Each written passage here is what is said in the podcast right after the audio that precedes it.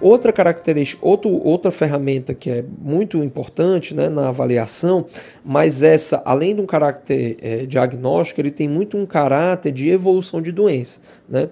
Então são aqueles monofilamentos. Né? Os monofilamentos eles vêm num kit, né?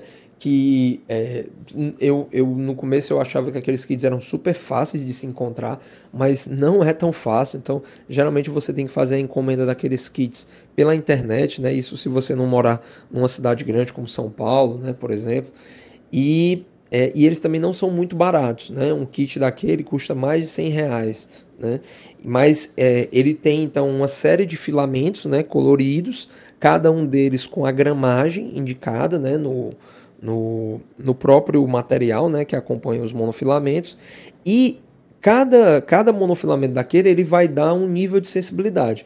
Então o monofilamento mais fininho, né, ele vai ser na sequência né, do fininho para o mais grosso, ele vai indicar o nível de perda de sensibilidade que aquela lesão ou aquele ponto, né, porque aí quando o paciente já tem uma, uma lesão crônica da hanseníase, ele perde a sensibilidade às vezes no pé inteiro. Né? E aí você tem alguns pontos do pé, né, onde são feitas essas, testes de sensibilidade, como por exemplo a parte é, é, posterior do hálux, né, a parte posterior do calcâneo. Então nós temos pontos em que a gente vai fazer a checagem dessa sensibilidade e aí você vai utilizando cada um dos monofilamentos é, de um por um para você ver a partir de qual monofilamento, a partir de qual gramagem o paciente é, é, é, tem a sensibilidade. E aí você faz um registro, né? geralmente nos centros é, de reabilitação, né? pacientes com hanseníase, às vezes quem faz essas avaliações são os próprios fisioterapeutas, né, que já vão indicar inclusive é, exercícios e maneiras de você proteger o seu pé, já que ele está passando por uma perda de sensibilidade devido à hanseníase e que raramente né, essas perdas de sensibilidade elas têm retorno. Né? Quando o paciente tem uma perda aguda né, durante a fase da doença, então ele pode até ter alguma recuperação durante o tratamento. Mas quando ela já é posterior, essa perda já é posterior ao tratamento, então dificilmente você vai conseguir ter uma recuperação dessa sensibilidade. Então pronto, assim, o diagnóstico ele é dessa forma, né? Através dos testes de sensibilidade, aí você vai testar principalmente o teste térmico, né? O dos monofilamentos, ele é um teste que avalia principalmente a questão da pressão, né? A sensibilidade pressórica. E, obviamente, o teste álgico, né? Que a sensibilidade álgica é, graças a Deus, a última que é perdida, né? Nesse aspecto. Então, dá uma certa... Dá, dá, dá, dá uma certa garantia de que o paciente vai conseguir manter a proteção daquele, daquele, daquele órgão, né? ou então da, daquela parte do seu corpo, né? por exemplo, do seu pé, é, o órgão aí pensando na pele né, como um todo, mas do seu pé, por exemplo, em que se você realmente pisar num objeto penetrante, como um prego, alguma coisa nesse sentido, você vai ainda ter é, a reação, né, aquela, aquele objeto mas se você, por exemplo, tiver uma pedra dentro do seu sapato, aí essa lesão ela já vai se dar por um mecanismo de pressão, onde a dor muitas vezes não vai ser é, o, o, o, a sensibilidade para a dor não vai ser ativada, né? E aí você vai ter um dano tecidual mais por conta da pressão do que propriamente por conta de uma de uma laceração, por conta de uma agressão direta ao tecido da pele.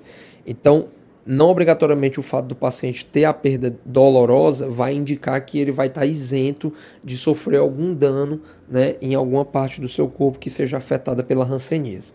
E aí, assim, para concluir né, o, o, o nosso Medcast, é só ressaltar, como eu falei no começo, a questão do tempo né, de tratamento. Então, é, quem, o que vai balizar essa questão do tratamento, basicamente, é a questão da baciloscopia. Né? Nós ainda temos uma classificação baciloscópica que ela vai é, nos direcionar em termos de tratamento. Então, dependendo do, do, da quantidade de bacilos né, que é encontrado naquele paciente ou, né, ou da quantidade de nervos afetados, né, porque às vezes você não tem várias manchas, mas você tem é, o espessamento de vários componentes nervosos, né? E aí nós temos dentro de um mapeamento que nós fazemos dos principais nervos acometidos, né? Nós temos uma contagem desses nervos, né? E aí quando uma quantidade é, grande de nervos, né?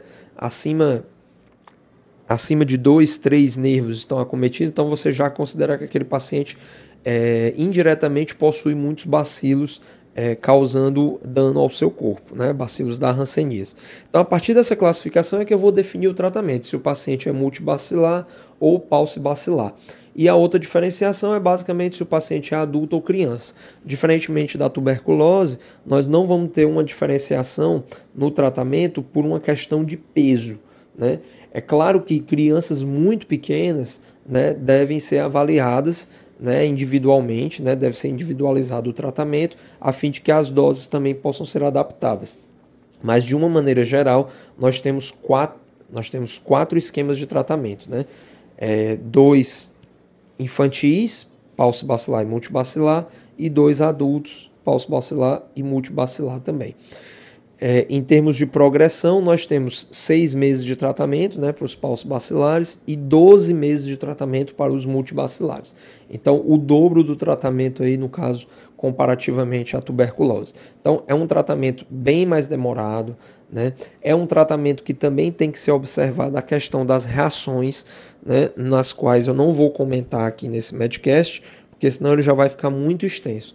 Mas, dependendo aí do feedback dos amigos aí que estiverem ouvindo o Medcast, a gente pode inclusive até fazer alguns comentários numa outra oportunidade sobre as reações rancênicas, que são praticamente um capítulo à parte, pois como eu falei durante esse episódio, né, essas reações elas têm muito mais um caráter exclusivamente imunológico do que propriamente um caráter infeccioso.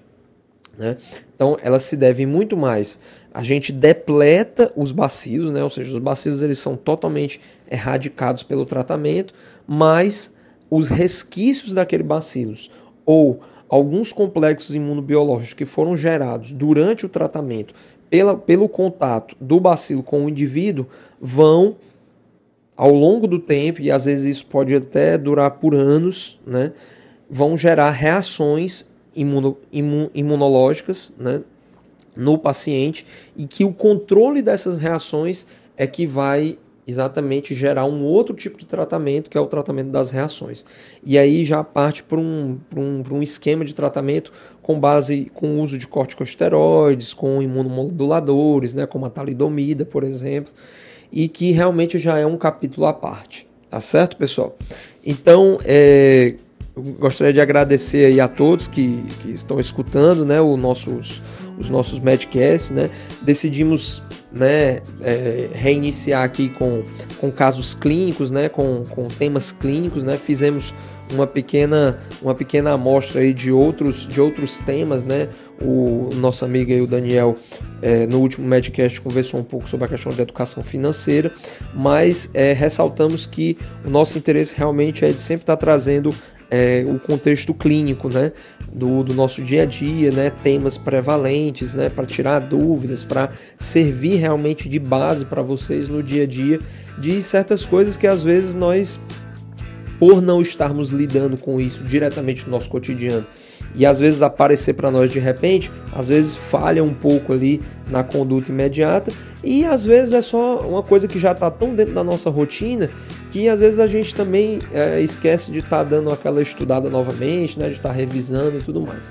Então o interesse nosso realmente é esse, né, manter o, os nossos ouvintes bem atualizados e ao mesmo tempo convidá-los para conhecer mais né, do nosso grupo do Profissão Médica Class, dentro do nosso blog, né, é, dentro da nossa plataforma de educação e dos muitos outros meios de comunicação que nós temos disponíveis aí para estar tá junto com vocês. Bom, então me despedindo agora, finalmente. Um grande abraço e até a próxima.